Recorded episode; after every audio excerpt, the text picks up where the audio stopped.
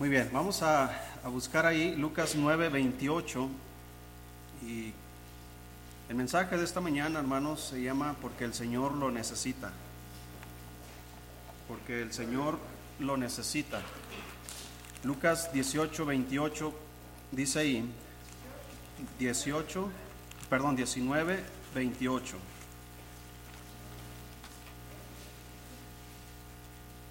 ¿Lo tiene ahí? Dice la Biblia ahí, versículo 28. Dicho esto, iba delante subiendo a Jerusalén, y aconteció que llegando cerca de Betfagé y de Betania, al monte que se llama de los olivos, envió dos de sus discípulos, diciendo, Id a la aldea de enfrente, y al entrar en ella hallaréis un pollino atado, en el cual ningún hombre ha montado jamás. Desatadlo y traedlo. Y si alguien os preguntare, ¿por qué lo desatáis? Le responderéis así, porque el Señor lo necesita. Fueron los, eh, fueron los que habían sido enviados y hallaron como les dijo, y cuando desataban el pollino, sus dueños les dijeron, ¿por qué desatáis el pollino? Ellos dijeron, porque el Señor lo necesita. Y lo trajeron a Jesús, y habiendo echado sus mantos sobre el pollino, subieron a Jesús encima, y a su paso tendían sus mantos por el camino. Cuando llegaban ya cerca de la bajada del monte de los olivos, toda la multitud de los discípulos, gozándose, comenzó a alabar a Dios a grandes voces para, por todas las maravillas que habían visto, diciendo, Bendito el Rey que viene en el nombre del Señor, paz en el cielo y gloria en las alturas.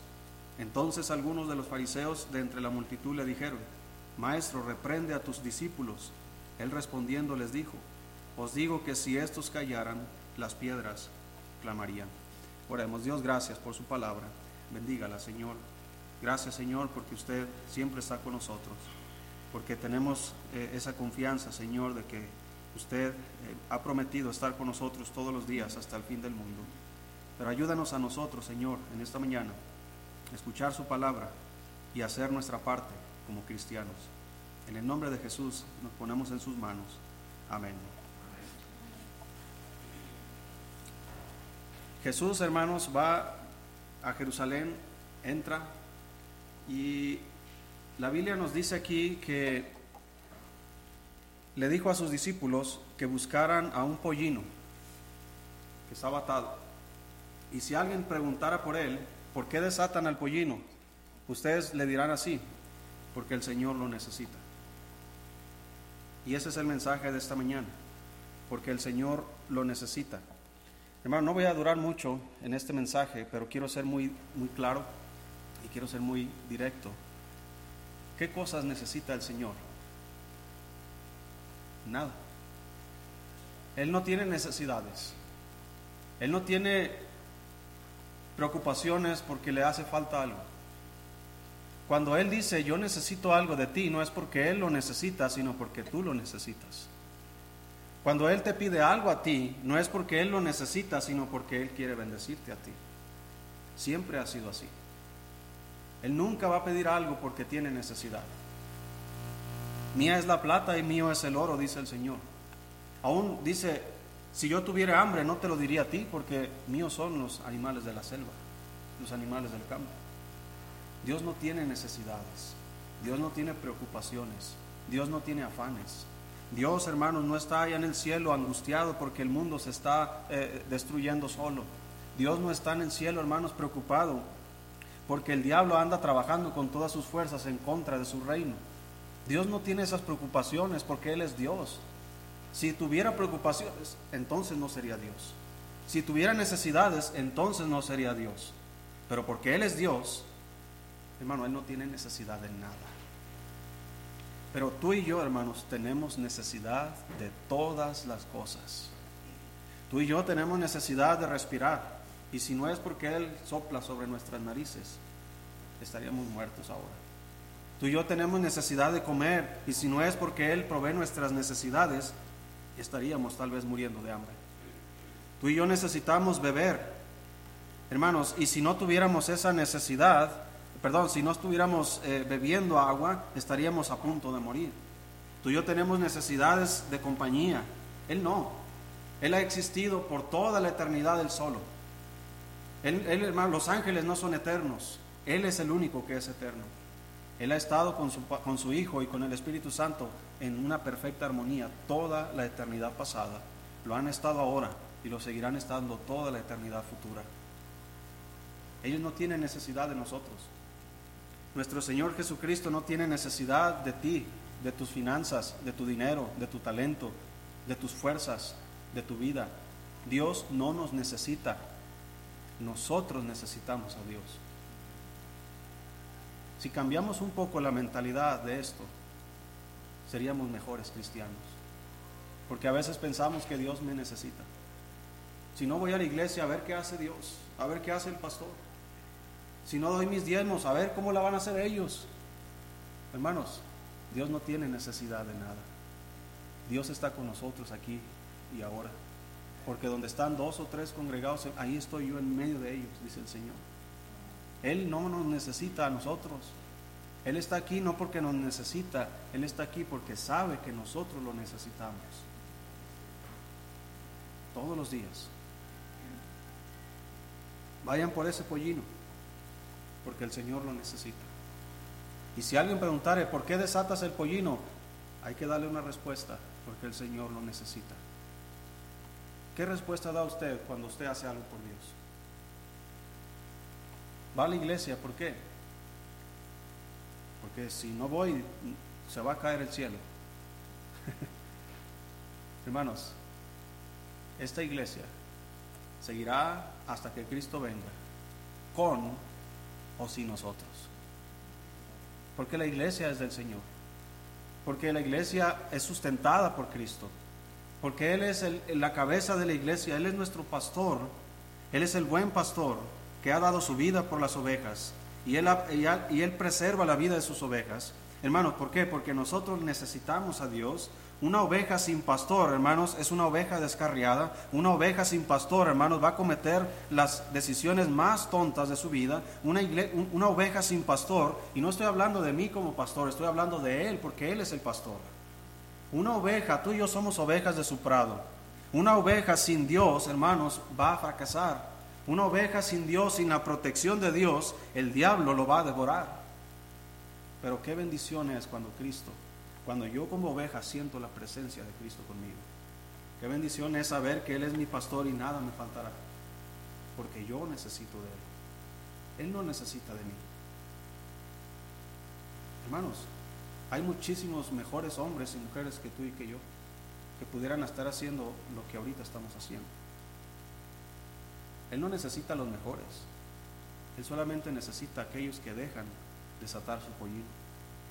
Aquellos que no se ponen como dueños y esto es mío y por qué te llevas mi pollino. No, el Señor lo necesita. Estos dueños, hermanos, fueron privilegiados. Y déjame decirte una cosa, hermano, y ahorita vamos a este mensaje. Cuando Dios te pide algo a ti, es porque Él te quiere regresar el doble. ¿Sí? Y no, no esté pensando en finanzas, no esté pensando en dinero. No, hermanos, Dios el dinero, hermanos, es muy pobre para pensar en lo que Dios nos puede dar. Está pensando en cosas que el dinero no puede comprar.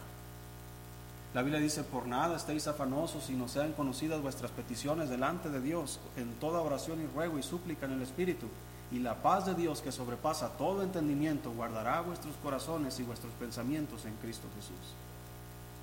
La paz que solo Dios da, hermanos, no tiene precio. ¿Qué prefiere usted? Que Dios le llene de todo tipo de, bienes materiales o que Dios le dé paz. Paz. La paz, hermanos, que sobrepasa todo entendimiento. Es una paz, hermanos, que este mundo no puede probar, este mundo no quisiera este mundo probarla, pero sin Cristo es imposible tener paz. Sin Cristo es imposible estar tranquilo. Como decía el salmista, en paz me acostaré y así mismo dormiré porque solo tú, Jehová, me haces vivir confiado. Yo necesito de Él, pero Él no me necesita. Esto no significa que Él no me ama. Que Él no me necesite no significa que Él no se preocupe por mí. Que Él no atienda mis necesidades. Que Él no cumpla mis deseos conforme a su voluntad. Esto no significa que Él no tiene interés personal por mí. Lo tiene. Pero yo estoy hablando, hermanos, de que Él sin mí sigue siendo Dios. Él sin mí no se altera nada. Pero yo sin Él no soy nada. Tú sin Él no eres nadie. Tú sin Él vas a fracasar. Tú sin Él, tu vida, tu familia, tu matrimonio, tus hijos, tus planes, tus deseos, no tienen sentido. Hermanos, pero cuando Dios está con nosotros, toda la vida cobra sentido.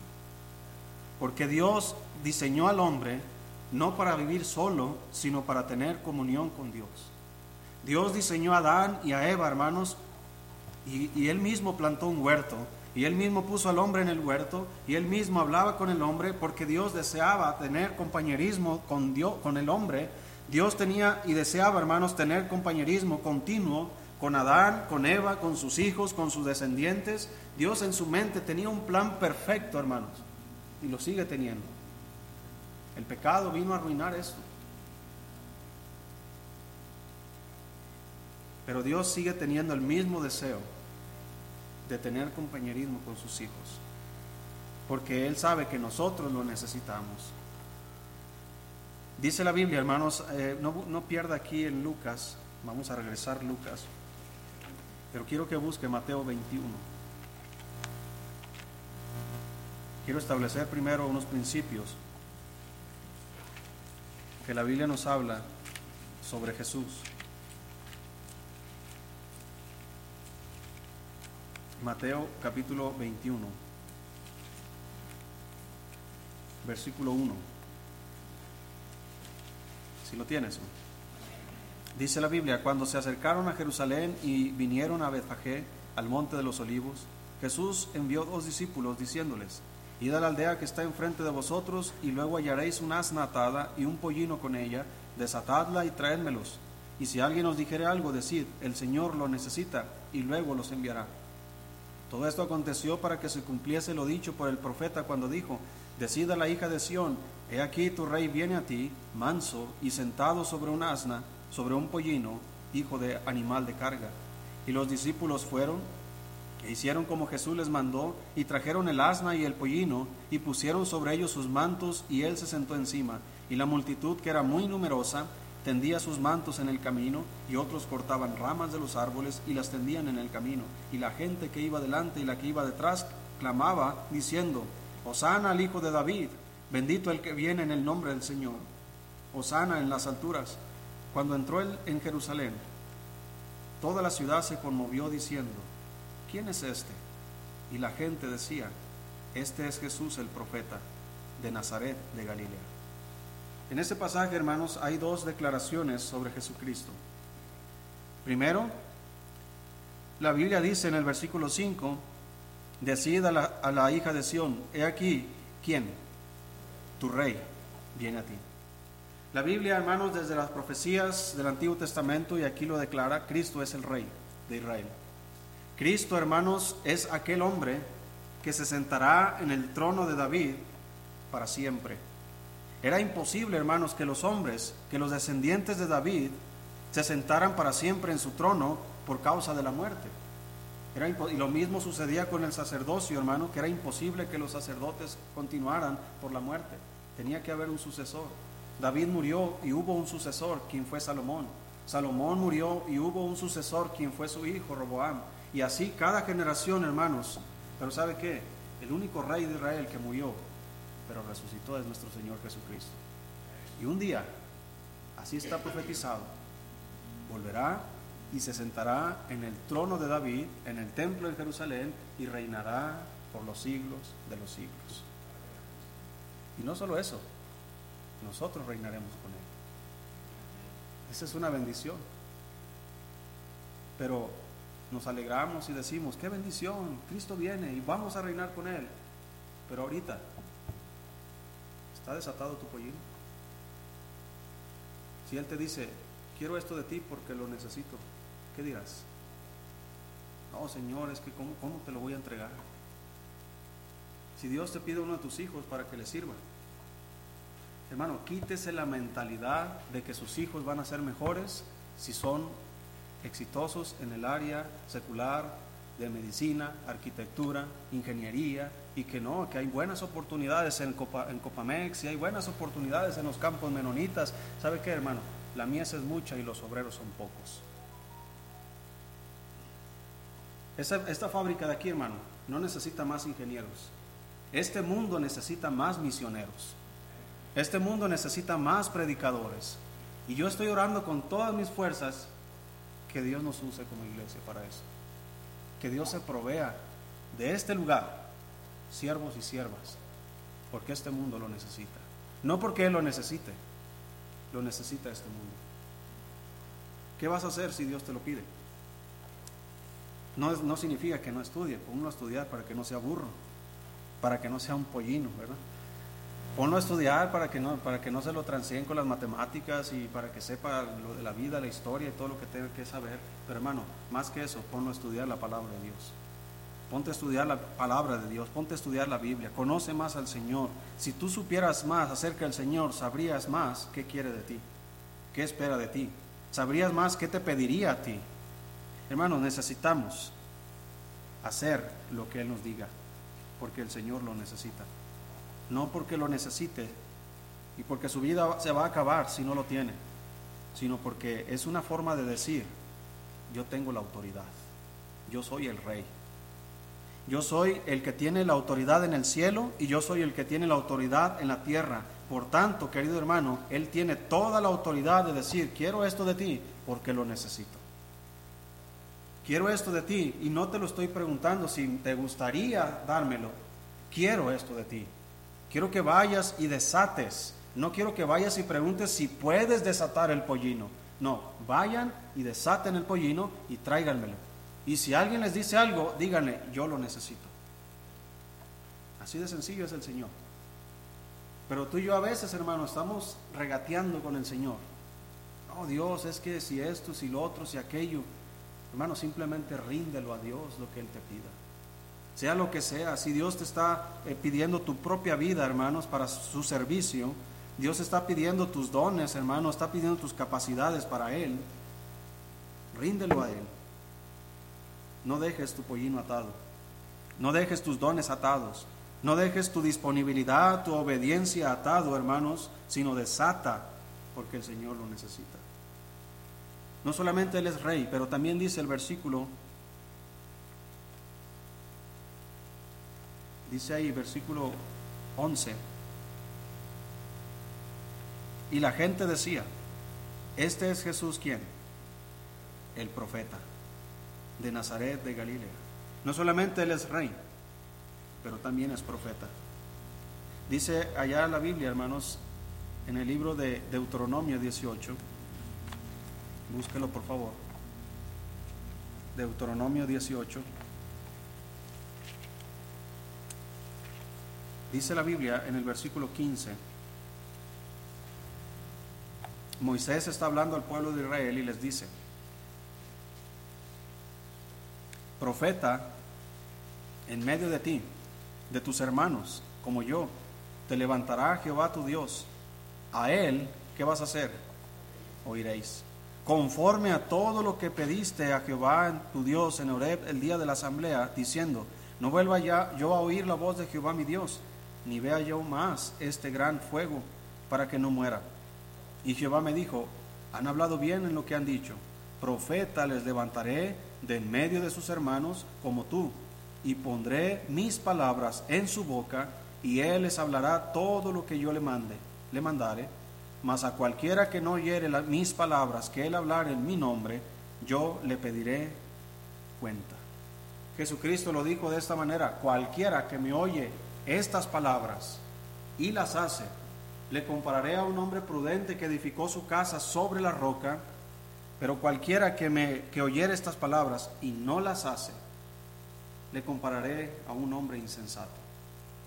Hermanos, Cristo no solamente es rey y tiene toda la autoridad para decirnos, pedirnos todo lo que Él quiera, pero Él es profeta para decirnos y ordenarnos todo lo que Él quiera. A Él oiréis. Y cualquiera que no oyere a ese profeta, yo le pediré cuentas. Hermano, esas cuentas que el Señor pedirá están más cerca que nunca. Créame hermano que estamos así de estar delante de Cristo rindiendo cuentas. ¿Qué cuentas le dará? Dice la Biblia allá en 1 Corintios que, nuestras obras van a ser pasadas por el fuego y si, y si la obra que, que fuere pasada por fuego permaneciere, dice la Biblia que recibiremos recompensa, pero si la obra se quemare, recibiremos pérdida. ¿Por qué se quema una y por qué se, se preserva la otra? Depende de los materiales que metes al fuego. Heno, hojarasca, madera, mételo al fuego y te quedas sin nada. Pero oro y plata, mételo al fuego y se purifica. ¿Cómo son tus obras? ¿Cómo es tu obediencia a Dios? ¿Es como madera o es como oro? ¿Es como plata o es como heno? ¿Qué va a pasar, hermanos? Ninguno de nosotros va a poder escapar de presentarnos ante el tribunal de Cristo y rendir cuentas. Ahora no se preocupe, el Señor no nos va a castigar, el Señor no nos va a mandar al infierno, porque ese juicio no es un juicio para, para, por los pecados, el juicio por los pecados ya fue hecho en, la cruz y Cristo pagó por cada uno de nuestros pecados. Pero aquel, hermanos, está hablando de un juicio de obras, de nuestro rendimiento. es un juicio como los atletas, de quién ganó, quién perdió, quién se esforzó y quién no se esforzó, quién ganó el primer lugar, el segundo lugar, el tercer lugar, quién, quién, quién merece una medalla, quién no merece una medalla. ¿Sí me explico, hermano? Entonces, Pablo nos enseña a nosotros y nos dice, dice él que él va a pelear y él va a luchar y, porque como un buen atleta que se prepara y que lucha de una manera correcta, pero nosotros, hermanos, queremos todas las bendiciones, queremos toda la atención de Dios para nuestras vidas y nosotros somos atletas que no entrenan, que no se preparan, que no tienen una buena dieta, hablando de la palabra de Dios, que estamos ahí, hermanos, pensando que somos nosotros los reyes, que Él me necesita a mí, y que Él me tiene que dar lo que yo quiero. No, hermano, debemos cambiar nuestro pensamiento. Él es el rey. Y Él tiene el derecho y la autoridad de pedirnos lo que Él quiera. Y nosotros debemos obedecer. Él es profeta. Él tiene todo el poder y la autoridad de enseñarnos y pedirnos que hagamos lo que quiera. Y nosotros debemos obedecer. Ahora, podemos hacer lo contrario, pero, pero rendiremos cuentas. Vamos al libro de Marcos, capítulo 11. Voy a terminar con ese pasaje. Pues hay más adelante, hermano, ¿ok? Marcos 11 es el mismo pasaje que estamos estudiando. Pero quiero señalar aquí, hermanos, unos principios.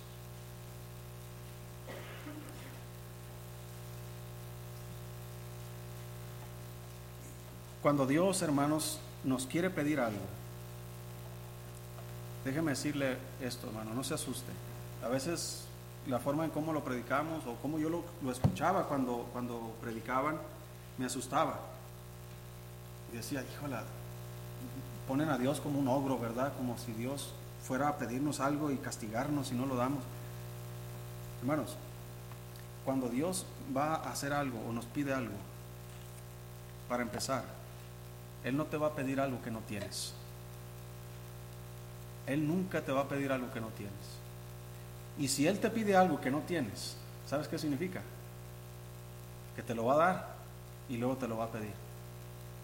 Si recuerdas a Ana cuando oró por un hijo? Ella no tenía hijo. Y cómo tenía amargura de alma. Y año tras año subía al templo con esa amargura y ella preocupada, Dios, dame un hijo, hasta que se atrevió y le dijo, Dios, por favor, si tú me das un hijo, yo lo voy a dedicar todos los días que viva. Entonces Dios dijo, ok, te voy a dar un hijo. Y le dio un hijo, Samuel. ¿Y qué hizo Ana con ese niño? Oh Dios, pues es que tú me entiendes, ¿no? Tú sabes, Dios, que no, ella cumplió su palabra y fue un poderoso profeta de Jehová. ¿Sabes qué, hermano? Cuando tú entregas a Dios algo, Dios lo bendice. No creas que si tú entregas a tus hijos a Dios, les va a ir mal. A mí no me va mal, ¿sabías? No me, no me va mal. Pregúntale a cualquier misionero, a cualquier pastor, a cualquier siervo de Dios. no les va mal. Ahora no soy rico. Bueno, desde la perspectiva aquí de terrenal no soy rico, pero desde la perspectiva celestial, uh, si supieras lo que me espera en el cielo, hermano. Solo si soy fiel. Yo debo ser fiel y quiero ser fiel porque si no va a ser en vano todo lo que hice. Pero yo quiero llegar al cielo y tener recompensas. Y eso vale la pena, hermano. Entonces, cuando tú das algo a Dios, lo que sea, por más insignificante que sea, hermanos, por más pequeño, más grande, importante o no en tu vida, cuando tú se lo entregas a Dios, Dios lo toma y Dios lo prospera y Dios lo bendice. Aquel muchachito que tenía cinco panes y dos pececillos, ese muchachito, hermanos, agarró su lonchecito, cinco panes, hermano. ¿Quién se come cinco panes? Yo, yo me imagino a ese niño gordito, ¿verdad? Con sus su loncherita, cinco panes, dos peces, eh, y los entregó a Cristo. Cristo los toma esos cinco panes y esos dos peces y los bendice, levantando sus manos al cielo, hermanos, bendice los cinco panes, los dos peces, y comienza a partirlos, y se los da a sus discípulos, y los discípulos a la multitud, y sobraron doce cestas llenas. ¿Tú crees que si tú le das algo a Dios, tú pierdes? No, hermano, tú ganas. No gana Él, porque Él no nos necesita. Pero Él nos pide porque Él quiere bendecirnos. Ese niño salió de su casa con una loncherita de cinco panes y dos peces y regresó con los doce apóstoles atrás de Él. Porque eran doce cestas. Yo me imagino que Jesús le dijo a los, a los discípulos, agarren cada uno una cesta, vayan con el niño y vayan a la casa para que se los lleven. Y si ese niño, hermano, estuvo dispuesto a agarrar cinco panes y dos peces y repartirlo entre la multitud, yo me imagino que ese niño fue con su vecino y le dijo, vecino, aquí traigo unos panes, aquí traigo unos peces, y comenzó a repartirlo. Porque ese niño está mostrando que tenía un corazón generoso, un corazón dispuesto a obedecer a Cristo y a poner todo lo que sea necesario en las manos de Él. Y él aprendió una lección muy grande. Si yo sigo dándole a Dios algo que Él me pide, yo sé lo que Dios va a hacer. Él va a bendecir siempre y cada vez que yo ponga algo en sus manos, Él lo hace mejor. Él lo multiplica, Él lo bendice, ¿Por qué no hacemos nosotros lo mismo? Marcos 11, versículo 1. ¿Sí lo tiene, hermano? 11.1 dice, cuando se acercaba a Jerusalén junto a Betfagé y a Betania, frente al monte de los olivos, Jesús envió dos de sus discípulos y les dijo, Id a la aldea que está enfrente de vosotros, y luego que entréis en ella hallaréis un pollino atado, en el cual ningún hombre ha montado, desatadlo y traedlo. Y si alguien os dijere, ¿por qué hacéis eso? Decid que el Señor lo necesita y que luego, ¿qué? Eso es lo bonito, hermano. Cuando Dios te pide algo, volvamos a Ana. No tenía hijo, pero Dios, dame un hijo y yo te lo entrego. Y lo hizo. ¿Sabes qué hizo Dios con Ana después? Le multiplicó los hijos. Tuvo más y más y más hijos. Porque cuando tú das algo a Dios, te lo devuelve. Porque sabes qué, hermano, a Dios le encanta hacer estas cosas. A Dios le encanta sorprendernos. Dime si tú no te encanta como padre sorprender a tus hijos. Dime si no te encanta ver su rostro, su sonrisa cuando tú haces algo por ellos. Dime que no te importa cuánto te costó ese juguetote pero tú estás esperando ya, ya quiero ver el rostro de mi hija, ¿verdad? Y la sorpresa que va a tener cuando abra su regalo. Si yo así, siendo malo, tengo estas reacciones con mis hijos, ¿qué crees que hace Dios con los suyos? Está en el cielo ahí, ¿verdad? Y ya quiero ver el rostro de mi hijo cuando vea la bendición que le voy a dar. Y ya quiero ver a esta familia cuando sepa que va, viene un bebé en camino. Y ya quiero que sepa a este muchacho cuando ahí viene la novia en camino. Para, que se animen los muchachos, ¿verdad? Y ya, que, y ya, ya quiero ver, ¿verdad? Eh, eh, este hermano que ha estado batallando con trabajo, pero mira, mira el trabajo que le tengo preparado que le va a ayudar de aquí en adelante. Y ve a esta hermanita batallando con su salud y, no sabe que yo estoy con ella. Y ahí estoy con ella. Y yo la cuido. Hermanos, todo lo que tú le das a Dios, Él te lo devuelve. Y te lo devuelve multiplicado. Dice ahí, hermanos, que se lo devolvió. Fue un pollino en el cual ningún hombre ha montado. Yo no vi a este hombre, al dueño del pollino, decirle, está bien, pero ese no, porque ese es especial. Mejor ve y agarra de los que están allá. Llévate a aquellos. No, el Señor ya había puesto sus ojos en el pollino. El Señor ya sabía, este, este pollino es para mí. Está preparado para mí. Quiero este pollino, porque es un pollino nuevo que ningún hombre ha montado. Hermano, dígame si el Señor no se merece eso y más. Dígame si no se merece lo mejor de nosotros lo mejor de nuestras vidas, lo mejor de nuestro tiempo, lo mejor de nuestros dones.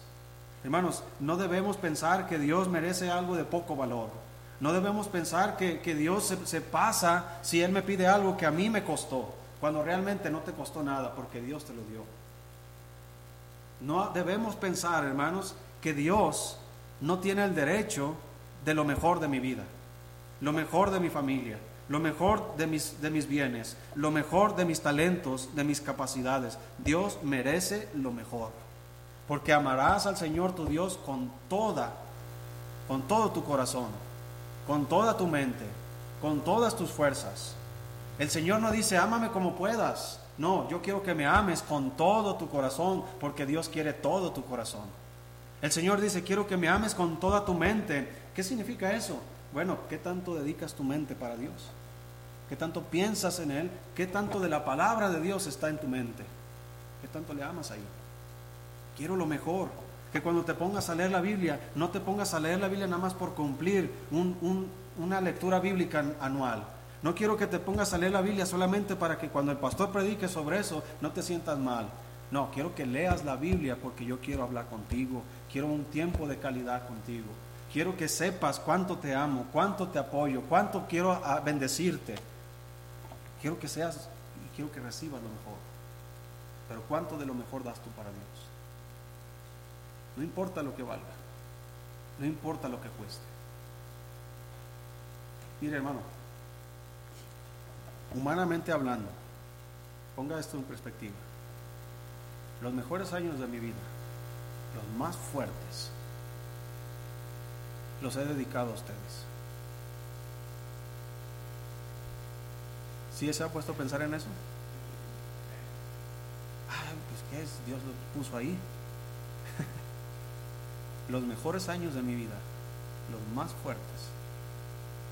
Creo que de los 30 y ya empieza uno a bajar, ¿verdad? No sé. Los más fuertes. Domingo tras domingo. Estudiando, predicando, enseñando. ¿Y sabe qué, hermano? El Señor lo necesita. Yo desaté mi pollino. Señor, pues aquí está mi vida, lo que tú quieres. Yo quería ser veterinario. Eso es lo que yo quería hacer, me gustan los animales. Solo que Dios me dijo, como le dijo a Pedro, ¿verdad? Pedro quería ser pescador y Dios le dijo, quiero, Pedro, vas a ser pescador de hombres. Vas a seguir igual de, de pescador, pero vas a ser pescador de hombres. Dios me dijo, igual, vas a ser veterinario, pero en lugar de ovejas, vas, vas a atender estas ovejas. Aquellas ovejas tienen problemas físicos, y, pero estos tienen problemas espirituales.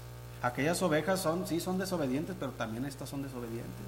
Aquellas ovejas son renuentes, pero también estas, no, nomás es, lo único que cambia son las ovejas. pero soy veterinario, No tengas miedo, hermano, de entregarle lo mejor de ti a Dios. No tengas miedo. Este mundo no merece lo mejor de ti. Este mundo no tiene derecho de tomar lo mejor de ti.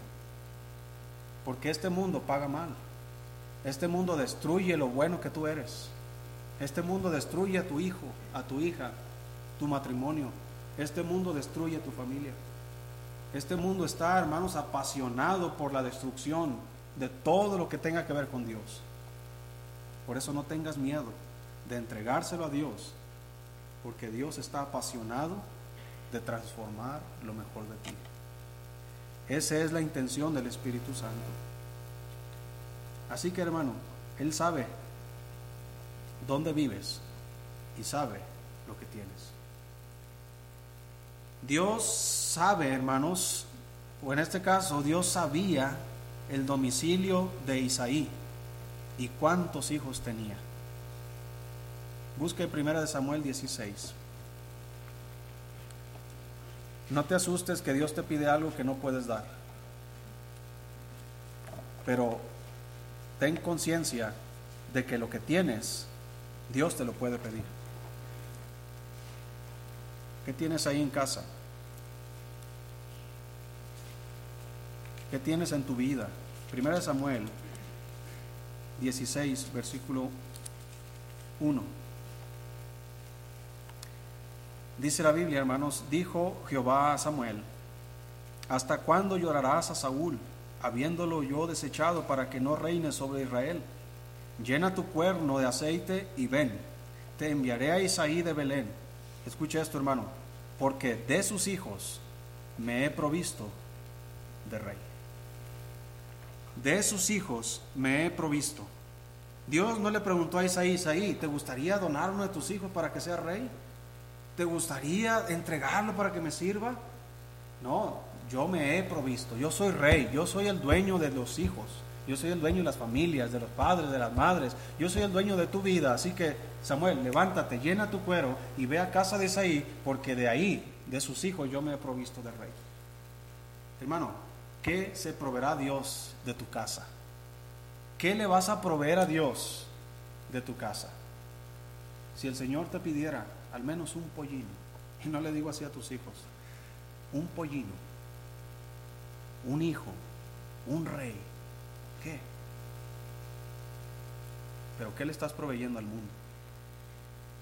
¿Le estás proveyendo la siguiente generación de feministas? ¿Le estás proveyendo lesbianas, homosexuales, borrachos? ¿Qué le estás proveyendo al mundo? Hermano, debemos proveer a Dios de siervos y de siervas. Debemos, y no estoy diciendo, hermano, que tu hijo, todos tus hijos, ¿verdad? Y todos van a estar ahí en la iglesia siempre. No, hermano, piensa un poquito. Tú estás aquí sentado y vienes a la iglesia regularmente. Tienes tu trabajo, atiendes tus labores, pero estás aquí.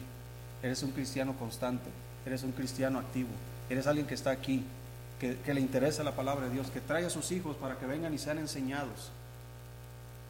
La pregunta es, cuando tus hijos crezcan, ¿seguirán estando aquí? ¿Seguirán siendo enseñados allá en la escuela dominical? ¿O dejarán de venir? Porque ya has provisto algo para este mundo.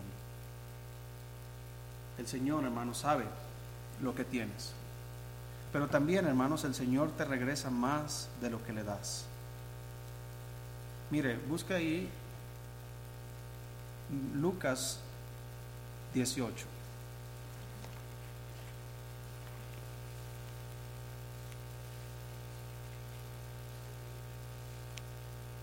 ¿Sabe usted, hermano, que... Bueno, déjeme lo leo primero. Lucas 18. ¿Lo tiene? Versículo 28. Dice ahí, entonces Pedro dijo, he aquí, nosotros hemos dejado nuestras posesiones y te hemos seguido. Y él les dijo, de cierto os digo que no hay nadie que haya dejado casa, o padres, o hermanos, o mujer, o hijos, por el reino de Dios, que no haya de recibir mucho más en este tiempo y en el siglo venidero la vida eterna. ¿Sabe qué, hermano? Yo hablo de mi persona. Y yo he dejado todo, todo lo que pudiera yo anhelar en este mundo. Pero Dios me ha provisto de cosas mejores. Mire, yo tuve que dejar mi familia, mi, mi casa, alejarme. Mis padres están lejos de mí. Pero ¿sabe qué? Aquí tengo muchos padres. Tengo muchas madres, abuelas, abuelitas, yo puedo ser el hijo de casi todos ustedes. Yo puedo ser el nieto de todas las hermanas aquí. Tengo hermanos. Tengo familia, tengo hermanos, no necesito más hijos, tengo un montón de hijos allá en la cuna. Bebés. Hermano, póngase a pensar en esto, todo esto. Somos familia. Cuando el Señor dijo esto, se refería a esto, hermano. No creas que se refería a casas, oh, tengo 20 casas. Y no, hermano, se refería a esta casa. Tenemos una casa, es la casa de Dios. La iglesia de Dios es la casa de Dios.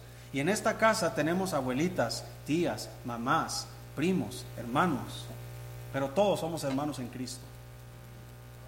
Y todos estamos por el mismo camino y nos amamos unos a otros. Hermano, así yo imagino hermano Michael lejos de su familia, hermana Lisa lejos de su familia, pero aquí tienen una familia. ¿Sí me explico, hermanos? Aunque tú dejes tu familia, Dios te provee de familia. Porque Dios, hermanos, todo lo que tú hagas para Él, todo lo que tú le, le dediques a Él, Él lo multiplica. Da lo mejor al Señor, hermano. Termino con esto. Este pollino nunca había sido montado, porque era algo especial, y ese fue reservado para Cristo. Pero ¿sabe qué, hermano? Cuando Cristo murió, había un hombre ahí entre la multitud, José de Arimatea. Él tenía un, un sepulcro nuevo. La Biblia dice que él mismo labró sobre la peña y se lo entregó a Jesucristo, para que ahí pusiesen al Señor Jesucristo. Hermanos, no cualquiera da algo así a Dios. Una mujer que tenía un perfume muy caro. Judas Iscariote pensaba en vender eso y darlo a los pobres, pero era pura mentira. Pero esta mujer derramó ese perfume en los pies de Jesús, lo mejor. Hermano, Cristo merece lo mejor. Quiero que busque Malaquías y se ponga de pie, por favor. Malaquías.